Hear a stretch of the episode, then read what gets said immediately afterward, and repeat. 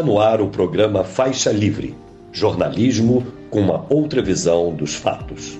Olá, bom dia. Bom dia a você que está conosco nesta terça-feira, 20 de junho do ano de 2023, para mais uma edição do programa Faixa Livre. Agradeço demais a quem acompanha a transmissão ao vivo pelo nosso canal no YouTube, o Faixa Livre.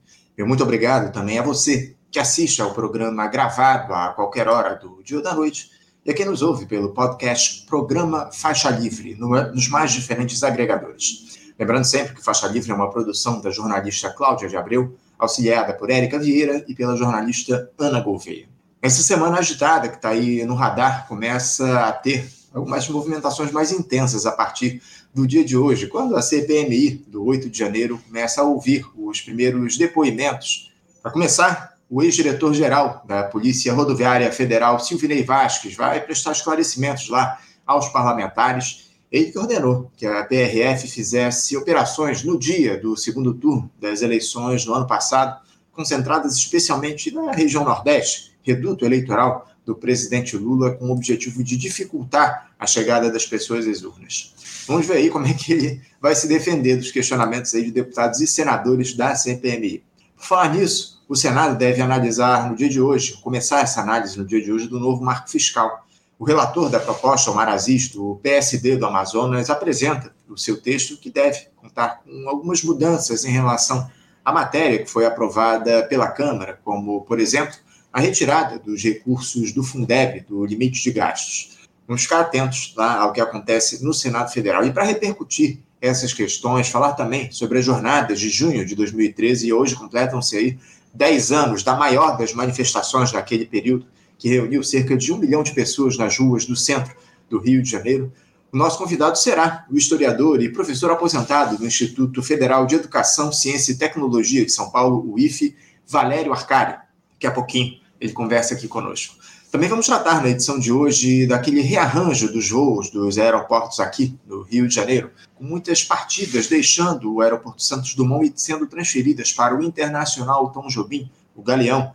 Mudança essa definida na semana passada em uma reunião entre o prefeito Eduardo Paes e o presidente Lula, e que terá o seu início já a partir de outubro, conforme confirmou no dia de ontem o ministro de Portos e Aeroportos, Márcio França.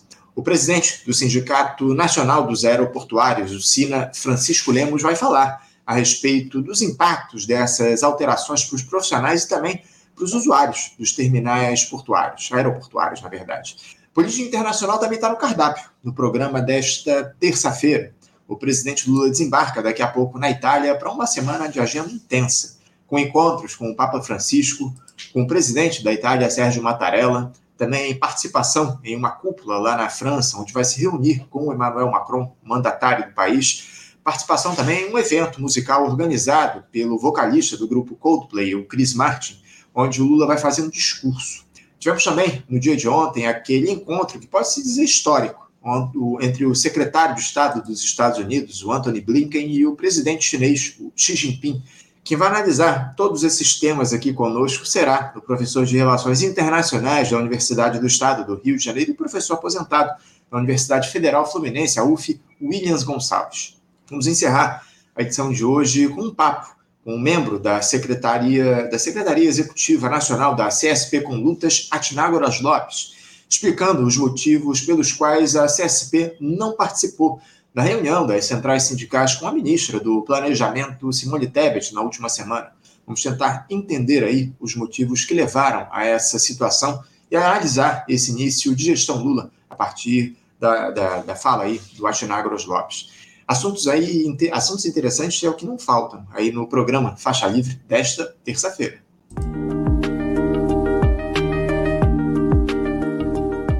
Eu começo saudando do outro lado da tela o historiador e professor aposentado do Instituto Federal de Ciência, do Instituto Federal de Educação, Ciência e Tecnologia de São Paulo, IFE, professor Valério Arcari. Valério Arcari, bom dia. Bom dia, Anderson. Bom dia a todos que acompanham o Faixa Livre. Valério, muito obrigado por mais uma vez você conversar aqui conosco no programa. É sempre uma alegria te receber para fazer esse diálogo no programa, Valério. E o, o, presidente Lula, ele vai, vai chegando aí, Valério, a marca dos seis meses de gestão em um Brasil ainda ressentido pelos quatro, último an quatro últimos anos de retrocesso que precisa ainda se reconciliar com esse passado recente, punir os criminosos que atentaram contra as instituições, quase nos levaram a um cenário de golpe civil-militar mais uma vez. Um governo que, dependendo do que tomarmos como referência, o Valério, pode ser classificado até agora como um sucesso, na comparação, evidentemente, com a administração Bolsonaro, ou então como uma gestão que deixa a desejar, dada a falta de ações no sentido de se desfazer aquelas contrarreformas adotadas a partir do golpe da presidenta Dilma, dada a manutenção com uma nova roupagem das ações que restringem a atuação do Estado, visando atender os interesses do capital hegemônico, como é o caso desse novo arcabouço fiscal, que inclusive pode ser votado no dia de hoje lá no Senado Federal.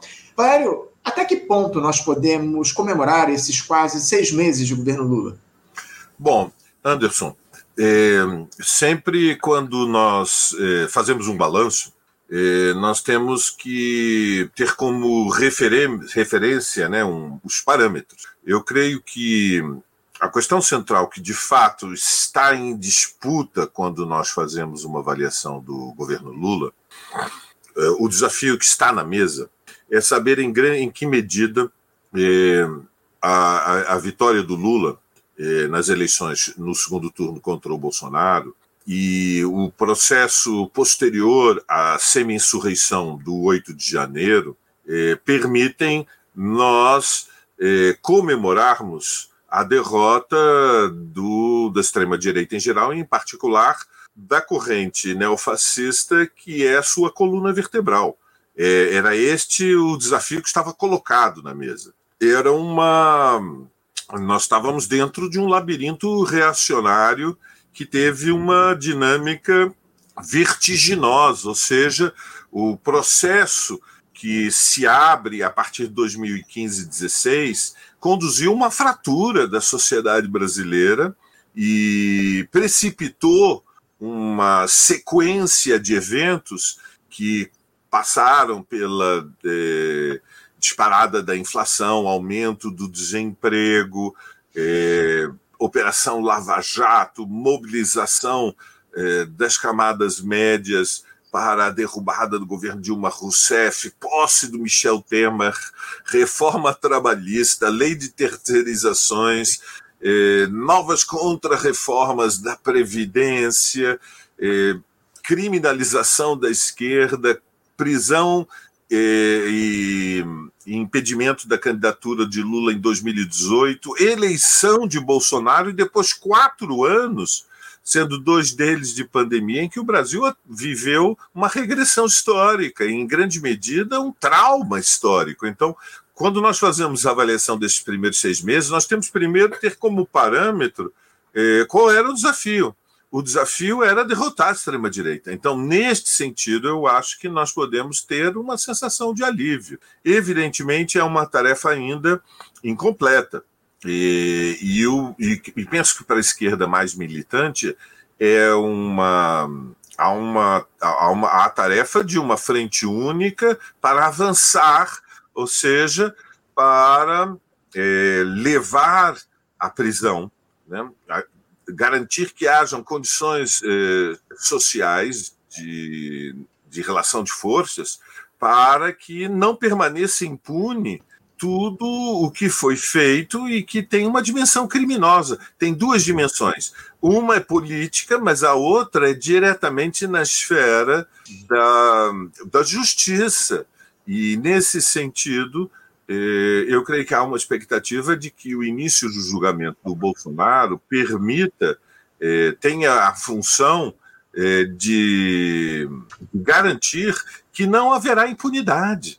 Ou seja, de que, o, que a mão não, não trema, que a, que a justiça faça uh, o que é a sua obrigação, que é a condenação dos golpistas em geral, e em particular do líder, o capitão, que é, não é, satisfeito em tentar é, sabotar a, a, realização do processo eleitoral, organizou um terceiro turno. No Brasil houve um terceiro turno, houve bloqueio de estradas por caminhoneiros, houve movimentos de, de ocupação das ruas de Brasília, houve concentração nas portas dos quartéis e, finalmente, no 8 de janeiro, houve um levante golpista que assumiu uma forma é, meio carnavalesca, é, caótica, é, de faísca, de centelha, de uma tentativa de golpe de Estado,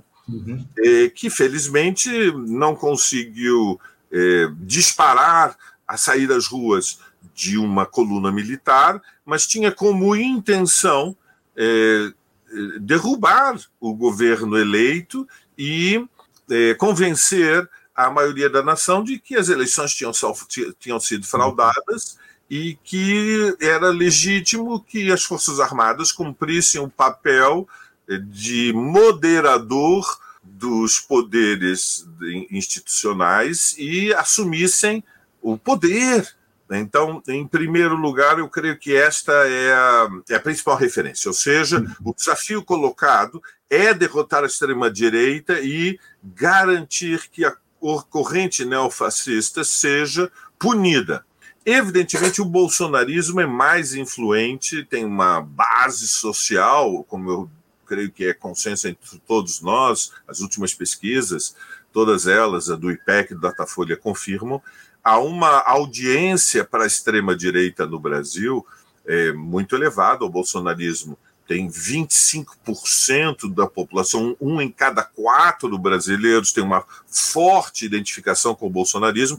Nós sabemos que, inclusive, é, há diferenciações é, por uma sequência de pesquisas anteriores entre esses 25% a 12, 13% que apoiam o golpismo são neofascistas, defendem um regime autoritário, é, abraçaram a, a, ideia de que é necessário a ilegalização da esquerda, dos movimentos sociais, é, defendem a repressão contra o movimento de mulheres, o movimento negro, o movimento sindical e operário, o movimento estudantil, ou seja, é, os LGBTs, que são uma das siglas fundamentais, um dos alvos centrais de, desse, dessa exasperação desesperada que mobiliza é, uma parcela mais radicalizada das camadas médias, mas é, a audiência do, do bolsonarismo é, é, é, um pouco maior, inclusive, alcança quase é, um terço da população, e, portanto, nós temos que pensar no médio prazo a necessidade de deslocar da influência da extrema-direita, dos neofascistas, uma parcela da classe trabalhadora, especialmente aqueles que estão entre dois e cinco salários mínimos, que correspondem a um terço da força de trabalho no Brasil, não é menos do que isso. Ou seja, um país com 160 milhões de habitantes, um país que tem 110 milhões na população economicamente ativa. Quando nós falamos de um terço, nós, nós estamos falando de algo que está entre 30 e 40 milhões de pessoas que estão nesta faixa, entre, entre dois e cinco salários mínimos, que são assalariados, têm patrão, dependem de ir para o trabalho todos os dias para garantir as condições da sua reprodução social. Não, é gente que, é, na melhor das hipóteses, leva uma vida remediada, mas é uma, vivem na aflição de é, garantir pagar o aluguel, a prestação da casa própria, é, pagar o supermercado, pagar os transportes, pagar a alimentação e a educação dos seus filhos. Muitos uhum. é, fizeram imenso esforço para que seus filhos estejam nas escolas particulares ou que, eventualmente, os seus dependentes mais velhos tenham um plano de saúde privado, mas foram atraídos pelo, pelo discurso do bolsonarismo que denuncia que o grande problema do Brasil é a corrupção, porque a esquerda uhum. representa os pobres e os pobres querem tirar dos ricos aquilo que os ricos é, conquistaram através do trabalho. Então, existe a fábula de que o drama nacional número um é a corrupção, o que, não, o que é falso, mas não quer dizer que não haja corrupção, é, um, é todo um tema de, de proporções. Uhum. E, ao mesmo tempo, defendem que o Estado ficou grande demais, que a Constituição de 88 garantiu direitos demais, que a Previdência Social é cara demais, a educação pública é cara demais, uhum. e que abraçaram ou, se eh, identificaram com a ideia de que eh, a sociedade seria melhor eh, se cada um contasse somente consigo mesmo e, e, e que é inescapável que a vida social seja um, terreno de conflito eh, permanente, eh, uhum. salve-se quem puder, e, e, os que os mais aptos, mais capazes, mais dispostos, mais inteligentes, mais corajosos, mais empenhados, mais esforçados, devem, através eh, do esforço do mérito, é, é, progredir. Então, esta visão, eu simplifico, evidentemente, mas esta visão do Brasil, ela é, uma, é um discurso ideológico que conquistou base social nas uhum. camadas médias. Então, no governo, o governo de frente ampla, agora frente amplíssima, né?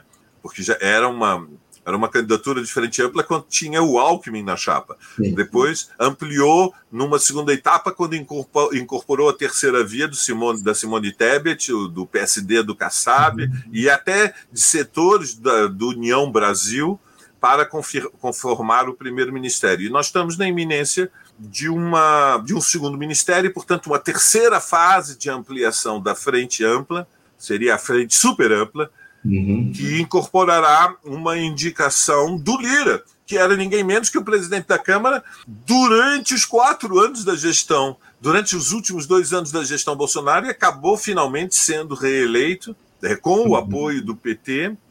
E, e, portanto, este desenho do governo da frente super ampla, ele, ele está diante de um impasse, eu diria um impasse é, provavelmente é, impossível de ser ultrapassado, que é que o denominador de uma aliança é, que vai é, do PCdoB até é, setores do PP, do, dos progressistas, até segmentos é, dos republicanos mesmo, do uhum. Partido da Igreja Universal, do Edir Macedo, o denominador comum é sempre o mais rebaixado. Quanto mais você amplia a frente, mais o denominador comum, que é aquele ponto que não pode ser ultrapassado, que é o direito de veto, a, a, a não ser que se decida cruzar a linha, né, atravessar o Rubicão e aí explode. Mas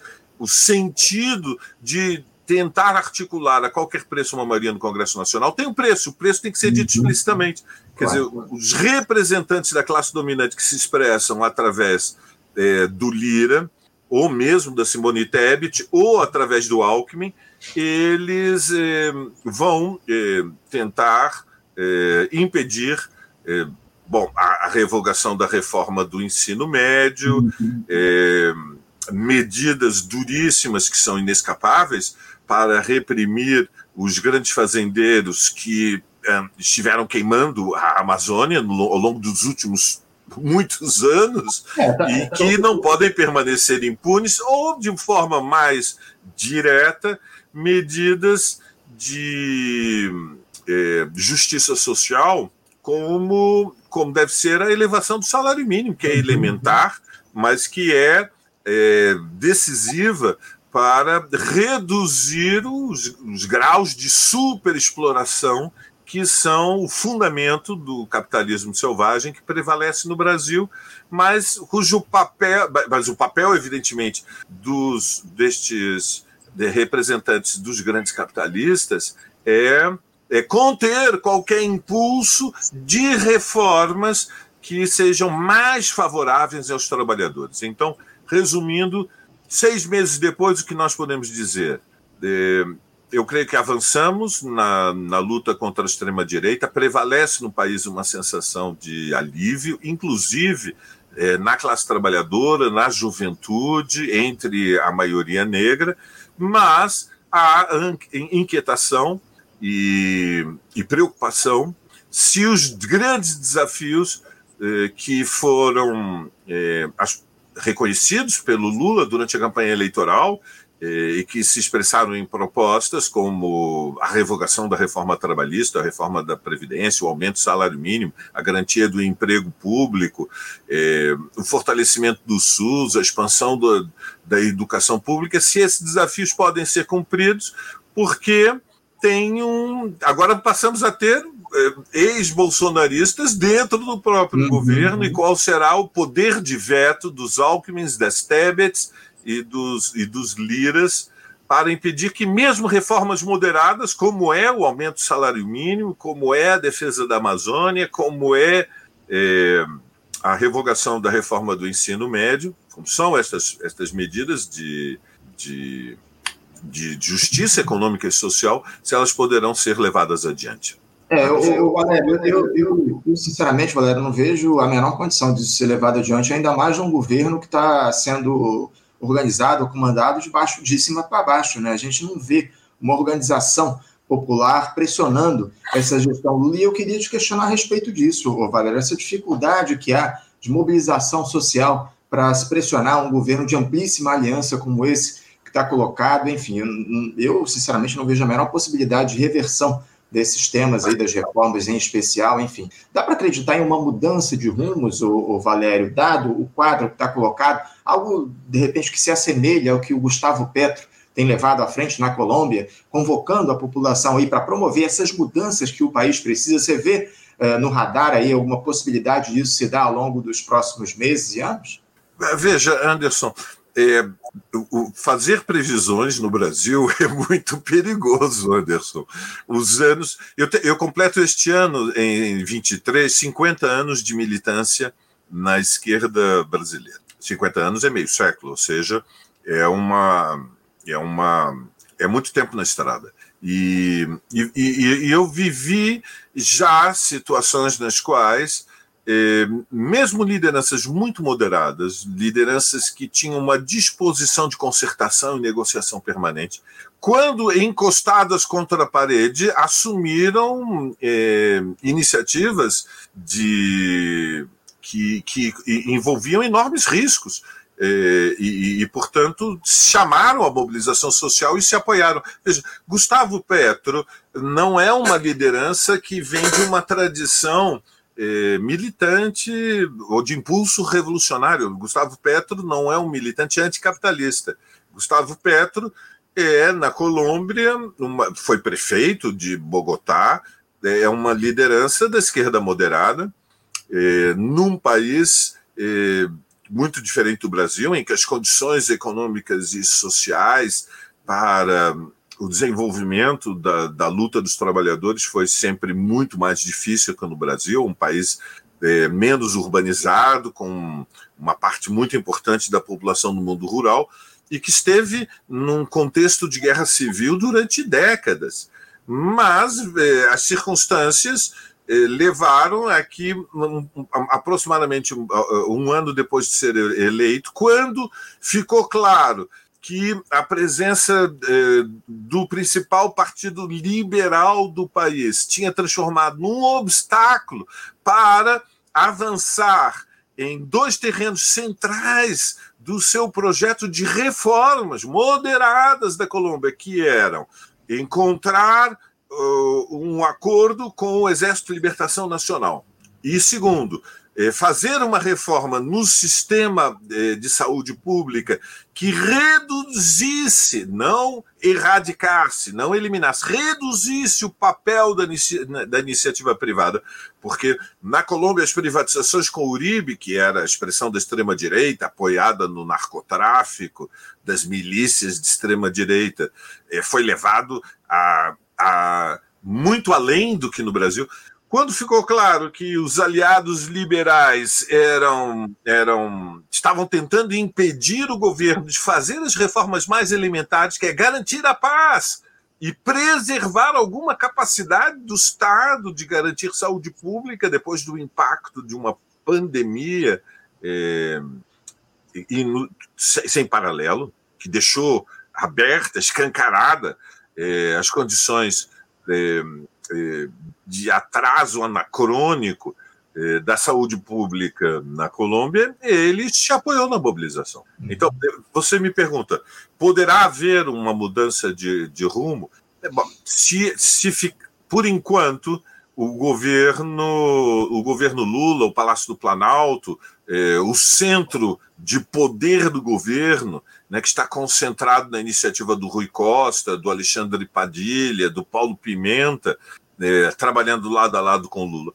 Se ficar claro é, que há uma ameaça de vida ou morte contra o governo, poderá reagir. Por que não poderá? Uhum. Reformistas também se apoiam em mobilização. Não é a sua linha. A linha é governar a frio. Ou seja, a linha tem sido, quando, quando aumenta a pressão da classe dominante, a linha tem sido dar um passo atrás e tentar é, negociar, buscar, uhum. buscar concertação. Há uma aposta do governo de que.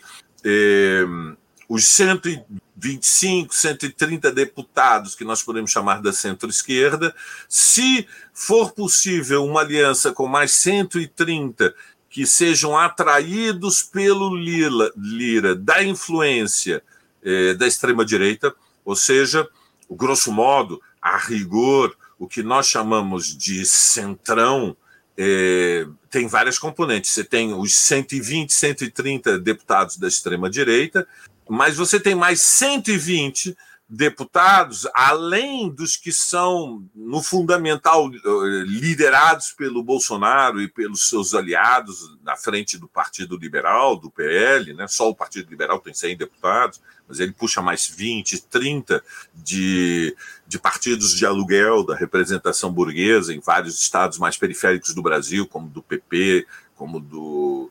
Eh, dos republicanos e partidos menores, é, a aposta do, do Planalto é que é possível dividir este centri, centrão do centrão e constituir uma base parlamentar que é, in, deixará o governo é, respirar, sairá do sufoco de ter que disputar de forma homem a homem qualquer grande votação no Congresso Nacional. Então, o objetivo é, é abrir um caminho para que haja eh, na rotina administrativa menos inquietação, menos insegurança e um certo compromisso do Lira que ele puxa os 120 que garantem um pouco mais de 250 votos. Para isso é necessário governar, a, isso é governar a frio, ou seja, é se apoiar na realidade institucional de que há uma imensa maioria reacionária no Congresso Nacional e que a única maneira de, eh, de conseguir aprovar alguma coisa é oferecer compensações dos deputados na forma de emendas para os seus currais eleitorais, eh, na forma de ocupação de posições de poder no segundo, terceiro escalão, ou seja, a fórmula que garantiu eh, a operação da, do regime da nova república desde 88, esta espécie de presidencialismo de coalizão, ou semipresidencialismo, né, presidencialismo apoiado em negociações permanentes no Congresso Nacional. Haveria outro caminho. O outro caminho era, pelo menos em algumas pauta, pautas centrais, o governo cumprir um papel de educador político e, e, e, e perceber que é, não se pode simplesmente fazer uma campanha eleitoral, mobilizar um setor social, mas depois governar a frio durante quatro anos, como se fosse somente rotina, rotina, rotina, rotina, para que as pessoas é, fiquem despreocupadas e, e, transfiram a responsabilidade das decisões que afetam os nossos destinos coletivos para os profissionais da política, que são o Congresso uhum. Nacional. Era necessário é, é, que o, repito que o governo cumpra um papel de educador político, explicite quais são os conflitos e, e diga à nação quando se trata do marco temporal que está em disputa. Não é muito difícil, são, não é preciso palavras muito caras, como dizia minha filha quando era é, é, menina. Né? Ela brincava comigo, papai, menos palavras caras. Não são precisas palavras muito complicadas. Explicar o marco temporal e dizer fundamentalmente que eh, os grandes fazendeiros querem expandir a fronteira agrícola, e isso significa no Mato Grosso, em Rondônia, no Pará, e, e na Amazônia, no Tocantins, avançar sobre eh, as florestas brasileiras, no, no, polo que vai de Goiás a Tocantins até o oeste da, da, da Bahia, avançar sobre o cerrado brasileiro, botar para queimar, expandir a fronteira agrícola para ganhar dinheiro botando gado no chão e depois fazendo planta, plantação de soja. Isso é, é uma ameaça ao meio ambiente, é uma invasão eh, de terras é, que são é, um direito dos povos ancestrais, dos povos originários, em particular dos indígenas e dos quilombolas. Não é tão difícil dizer isso para as pessoas e, e, e assinalar é, que antes da, dos interesses privados dos fazendeiros estão interesses é, da nação brasileira, preservar a Amazônia. Não é difícil dizer, mas se o disser, é, evidentemente estimula a mobilização social e deixa claro que minoritários é, são os o, a, é a maioria reacionária no Congresso uhum.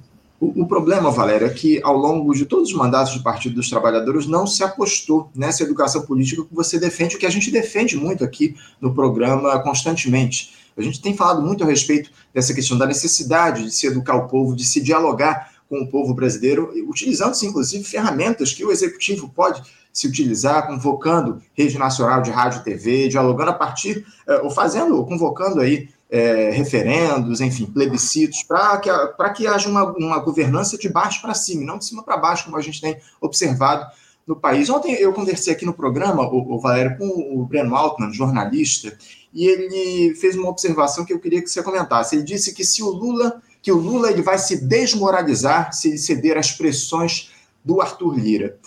Arthur Lira, presidente da Câmara dos Deputados. É, você não acha que o Lula já cedeu a uma série de, de pressões aí que o Arthur Lira tem feito ao longo desses últimos tempos? Como é que você vê essa relação do presidente da República com o deputado que quer se colocar aí como o rei da nação? Eu vejo com muita preocupação. Eu creio que a aposta do Lula tem sido até agora, como você disse, com toda razão, é, buscar acordos com o Lira, evitar o conflito.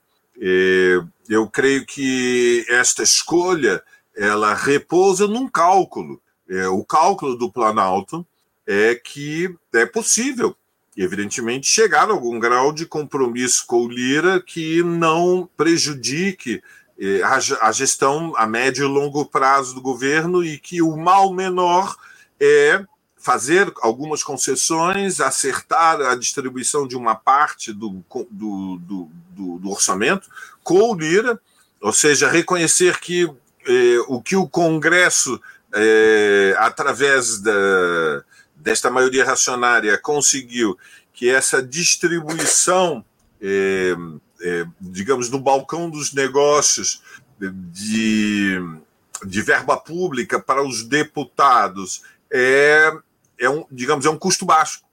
O cálculo é este aqui. Vale a pena é, aceitar que dos 50 a 70 bilhões de reais, que é a parte do orçamento que está livre para investimento, que não corresponde às despesas obrigatórias, aproximadamente um terço desse. deste de, vai depender um pouco da arrecadação, né? nós nunca sabemos exatamente qual vai ser o patamar da arrecadação até o final do ano, mas que algo em torno de 20 bilhões possa ser eh, gerido pelo Lira e distribuído para os partidos de aluguel e para os deputados. É um cálculo, é, é, é, um, é um cálculo que é, se apoia na premissa de que é, não vale a pena atiçar a onça com a vara curta, ou seja, a, a, o, o, a aposta do Planalto é que é, neste início de governo não vale a pena é, ter é, desencontros com a fração do capitalismo brasileiro que tentou construir a terceira via, que estava na linha nem nem, nem, nem Bolsonaro nem Lula, mas que girou para é, exigir, pressionar o governo Lula de dentro e de fora para é, levar adiante o seu projeto estratégico, que no fundamental é garantir a estabilidade para atrair investimento estrangeiro. Uhum. É, então, a ideia, nós estamos numa circunstância em que esta fração de, de, do, do, do, dinheiro grande mais concentrado, que ficou alinhada com a terceira via da Simone Tebet, girou para uh, a defesa do governo Lula, tem um pé dentro do governo Lula e tem um pé fora do governo Lula. Bom, a, a aposta do Planalto é que este, esta frente ampla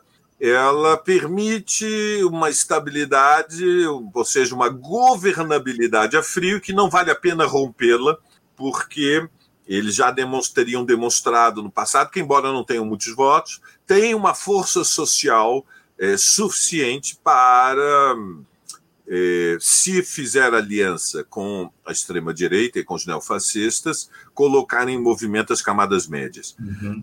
Veja, a rigor há um desafio. Qual é, Plínio? Os neofascistas, durante os últimos um ano e meio, revelaram que tem capacidade, tem força social de choque. Ou seja, o Bolsonaro mais de uma vez colocou centenas de milhares de pessoas nas ruas, em São Paulo, no Rio de Janeiro, e nem vou falar dos interiores eh, mais profundos do Brasil.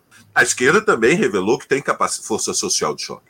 Também colocou na rua dezenas de milhares. Mas no terreno da, da digamos, da, da, da, da luta social, a, aonde se impõe a majestade, a superioridade da força social da esquerda é quando a classe trabalhadora, a classe operária, para a produção.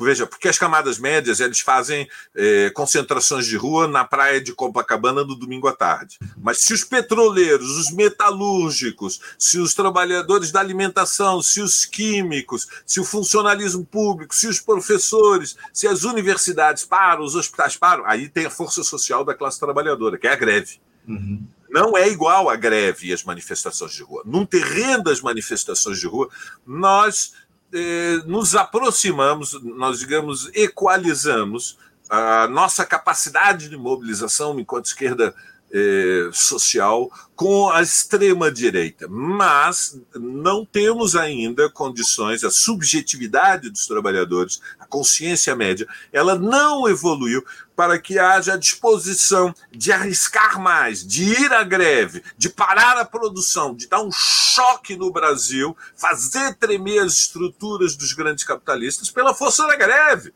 E, e, não só, o, o Valério, é, não e, só o é trabalhador é médio. Isso que contém e, a situação. Desculpa até eu te interromper, Valério, não só o trabalhador médio. Ontem eu conversei aqui com um dirigente da CUT aí de São Paulo e ele disse, ele mostrou certo contentamento em relação à necessidade de, de se combater as reformas que foram aprovadas lá no, no, no, durante o governo do Michel Temer, enfim, reforma trabalhista, terceirização. Ele disse que não, com a correlação de forças, não há, não há possibilidade né, nesse momento da gente revogar essas reformas, a gente precisa fazer uma revisão e tal. Ou seja, as próprias lideranças sindicais, Valério, parecem de alguma forma conformadas com o que está colo tá colocado, não desejam de fato mobilizar as suas bases aí para pressionar, para realizar greves.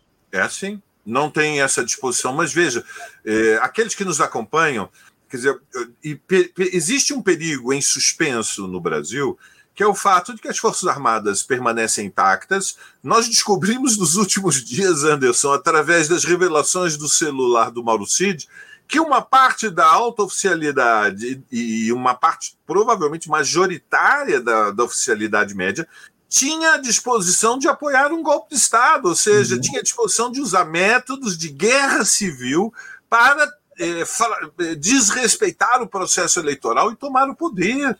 Então, há um elemento de contenção da situação política e que explica o imobilismo, esta, esta espécie de sonambulismo, se você me permite a metáfora, das lideranças eh, da esquerda mais moderada, as lideranças sindicais também.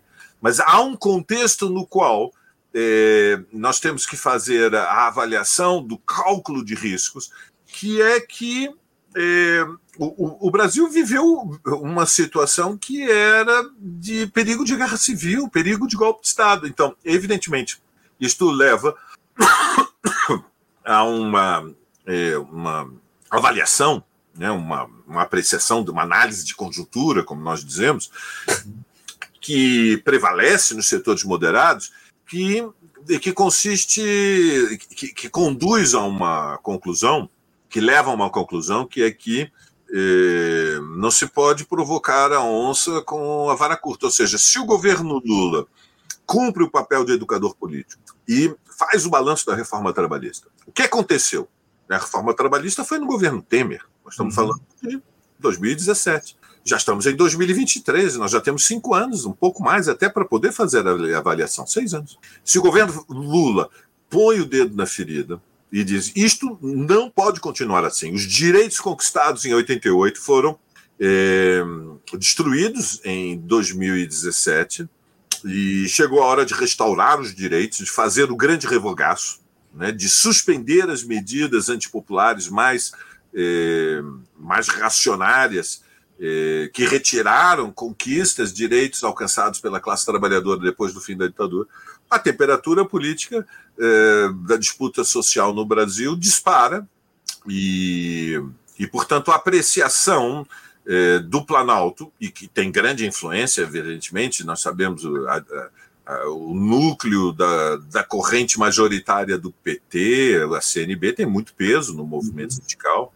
Então, a, ideia, a premissa que explica esta visão do Brasil é que o país está fraturado, eh, o bolsonarismo tem muito peso, as Forças Armadas eh, têm uma eh, influência imensa da corrente neofascista, estivemos à beira, na beira do precipício de uma tentativa de golpe de Estado que só não foi a disparada porque houve hesitação do Bolsonaro, né? que o Bolsonaro teve medo que sem o apoio do alto comando poderia fracassar e ele seria responsabilizado, e nenhum comandante militar eh, quis assumir a responsabilidade, embora estivesse de acordo com o projeto, sem que o Bolsonaro, ele, eh, digamos, eh, pusesse a cara.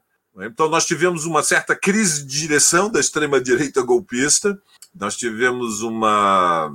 Eh, uma hesitação histórica. Uhum. Ficaram com medo, medo de fracassar. Mas isso não significa é, que não há riscos no horizonte. Bom, esta avaliação é correta ou é incorreta? Ela tem grãos de verdade, Anderson, e por isso é que ela exerce tanta influência. Seria tolice da nossa parte não reconhecer que há dificuldades de mobilização.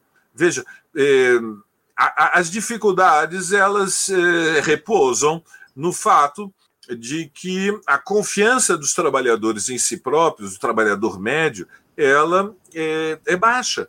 Ou seja, é, nós viemos de muitos anos de derrotas seguidas e o país está fraturado. E quando nós vemos que ele está fraturado, a classe trabalhadora está dividida. Ou seja, é, nas grandes fábricas, na, nas universidades, é, em todas as esferas da vida econômica e social, até dentro das famílias, tem gente que é de esquerda e tem gente que é bolsonarista. Você uhum. viu as pesquisas, você tem é, aproximadamente 29% das pessoas que dizem que são resolutamente, convictamente de esquerda, mas você tem 25% que dizem: não, eu sou bolsonarista, eu quero Estado mínimo, eu quero é, polícia na rua, é, eu quero o, o, o, o, o fim da. da da lei que é, proíbe que adolescentes e crianças sejam julgadas como sejam como se fossem adultas, enfim. O país está fraturado. Este cálculo é errado, mas tem grãos de verdade. Por que, que ele é errado? Ele é errado, Anderson, porque ele uhum. subestima é, a urgência das transformações estruturais que são necessárias no capitalismo brasileiro. E ele subestima a capacidade da classe trabalhadora. Veja, a maioria dos líderes moderados de esquerda pertencem à minha geração. Nós já somos sexagenários. E alguns são septuagenários. Uhum. Evidentemente, nós carregamos o peso, um peso nos nossos ombros que os mais jovens não, não carregam. Porque nós já vimos desenlaces, os mais variados na luta de classe. Sabemos que as vitórias são possíveis, mas, eh, mas que há muitos riscos envolvidos. Então, é, eu não me surpreende que entre a maioria das lideranças de esquerda, que são mais eh, idosas, prevaleçam ideias moderadas, ou seja, entre os homens e mulheres da minha geração, eu sou uma exceção, né, Anderson. Eh, continuo apostando na estratégia da Revolução Brasileira.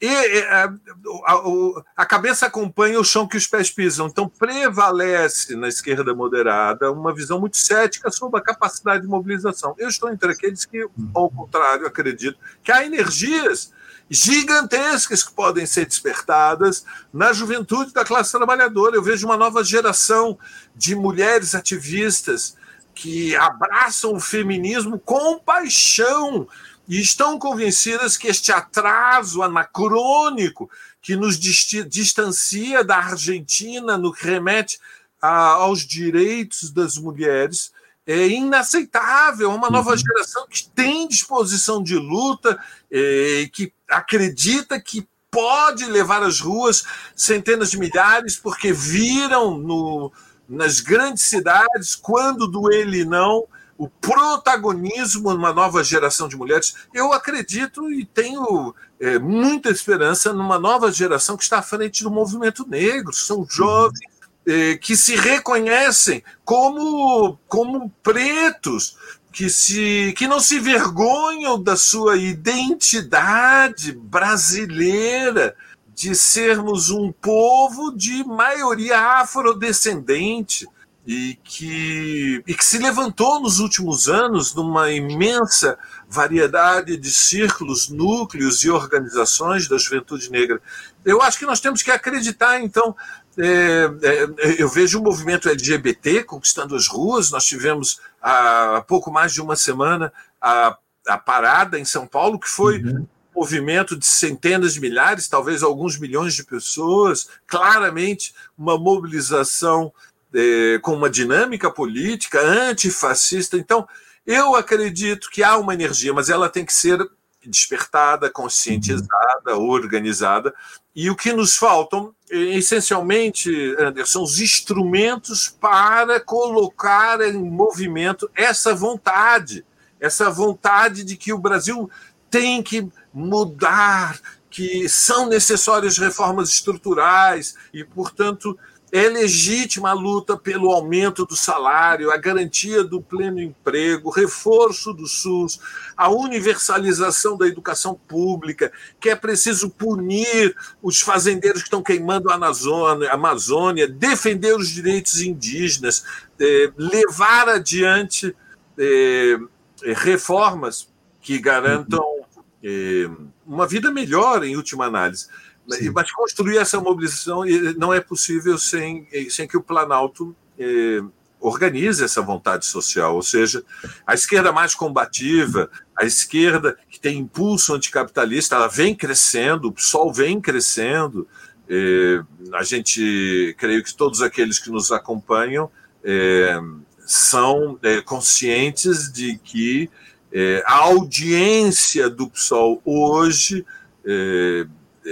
é, é o que explica que Bolo seja um dos candidatos favoritos à vitória nas eleições municipais de 2024 na maior cidade da América do Sul, do Brasil e da América do Sul, que é, que é São Paulo. Isso é, é a expressão de um deslocamento na consciência de setores de massas que têm a, a, a aspiração, têm a esperança de que eh, devem apoiar lideranças que assumem compromissos mais firmes, mais enérgicos, se quisermos mais radicais, eh, de acelerar as transformações que são uhum. necessárias no Brasil. Valério, é, deixa, deixa eu só fazer uma parte aqui, porque, eu, sinceramente, eu tenho lá minhas dúvidas em relação à, à capacidade que essa nova geração tem de dialogar com a luta de classes efetivamente, porque você falou sobre o movimento negro, enfim, sobre essas lutas que vêm crescendo na base da população. Mas eh, uma crítica que há é que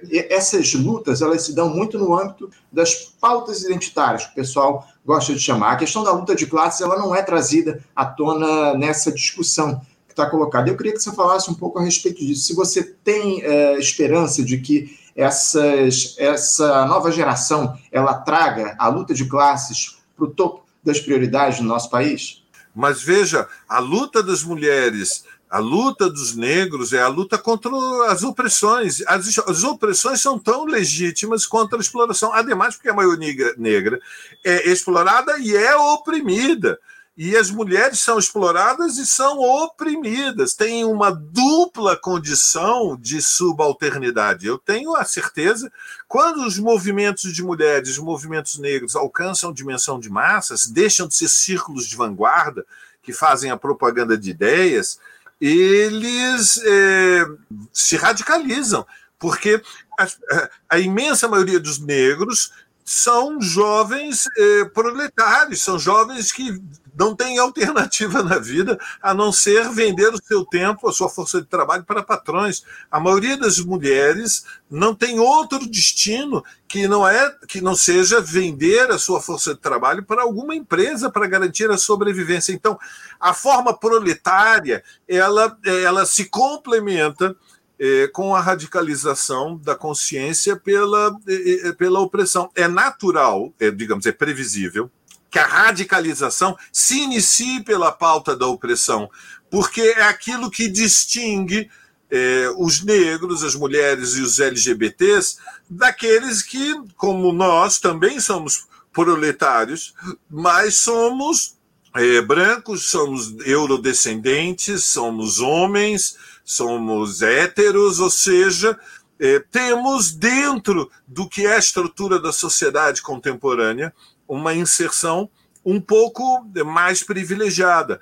É, é, o Brasil é uma sociedade, ao mesmo tempo, é, dividida em classes, mas é também dividida em castas. Uhum. Veja, o marxismo ele não trabalha só com o conceito de classe social, ele trabalha, ele trabalha também com o conceito de casta. O que é uma casta?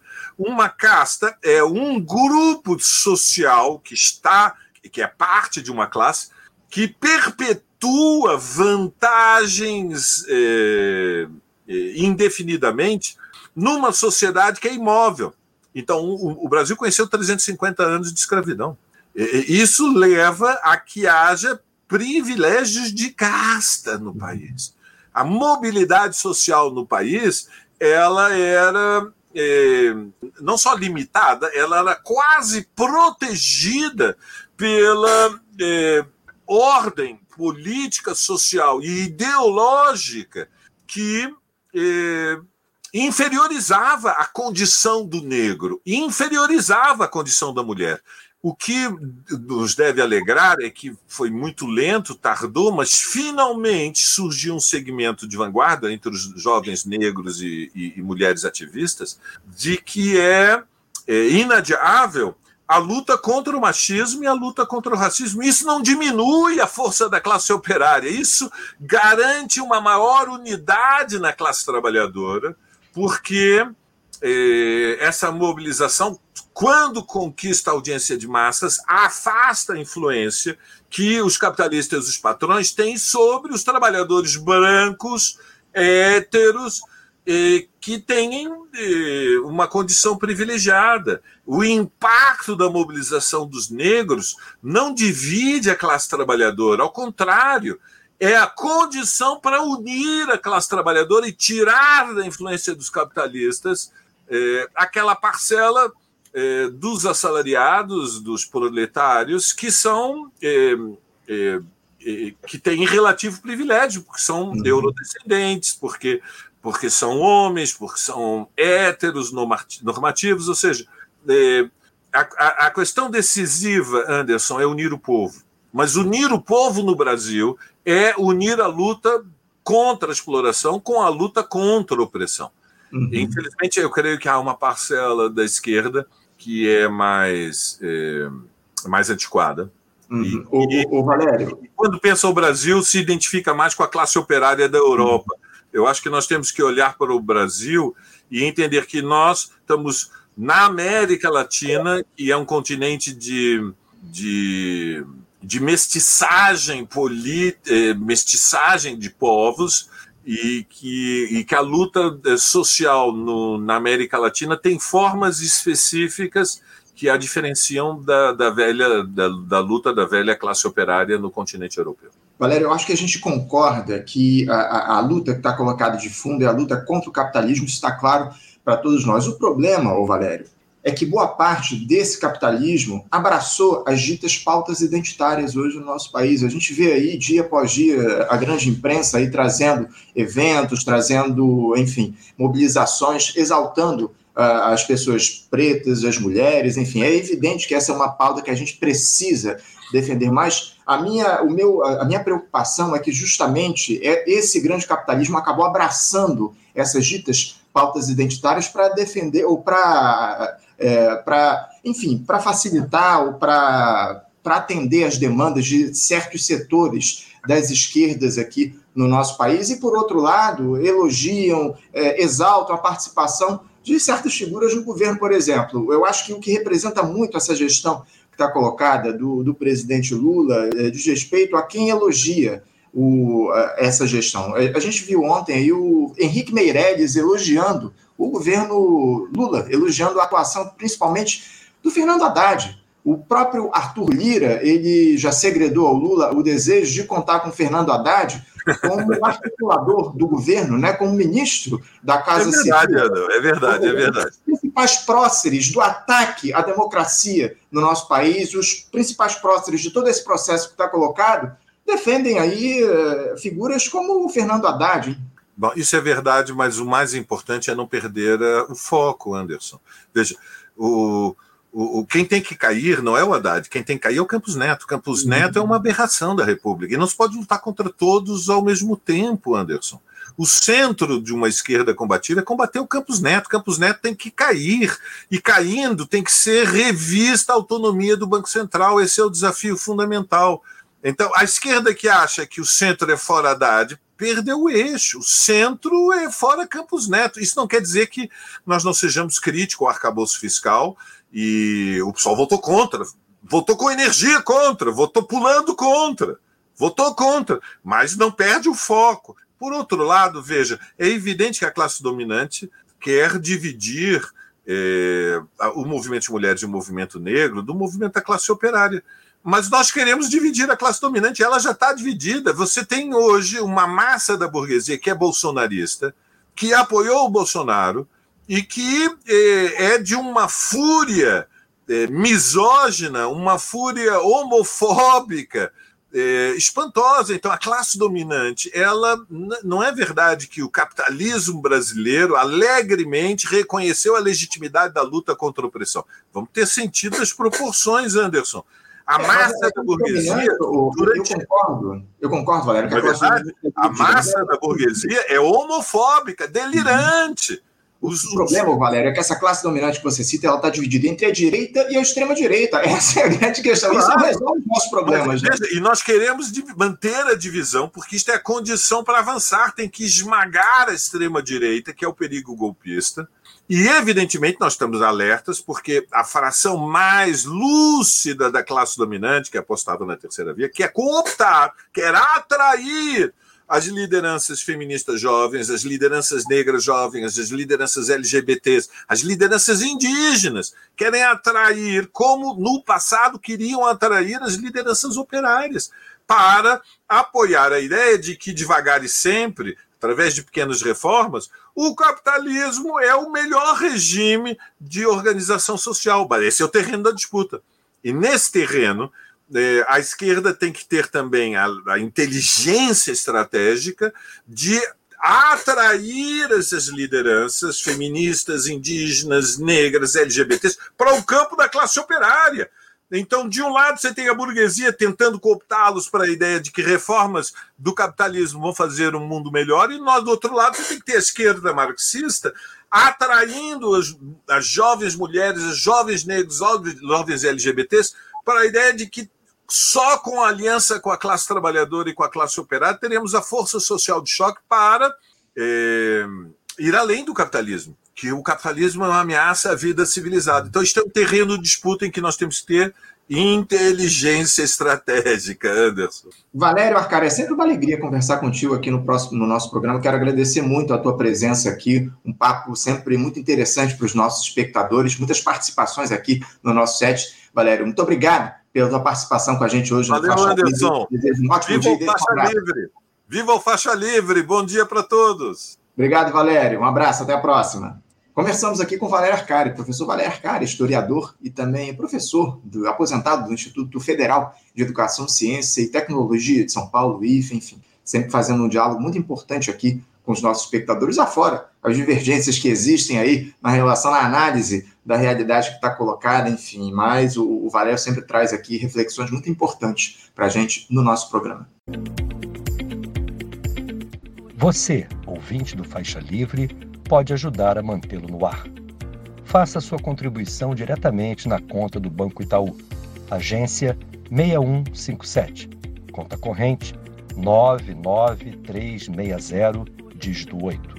Esta conta encontra-se em nome do Sindicato dos Professores do Município do Rio de Janeiro e região, o Simpro Rio, uma das nossas entidades patrocinadoras, mas seus recursos são destinados exclusivamente para o financiamento do nosso programa. Você pode fazer sua doação de qualquer valor, utilizando também a nossa chave Pix, que é ouvinte@programafaixalivre.com.br. Sua contribuição é fundamental para a manutenção desta trincheira progressista no ar.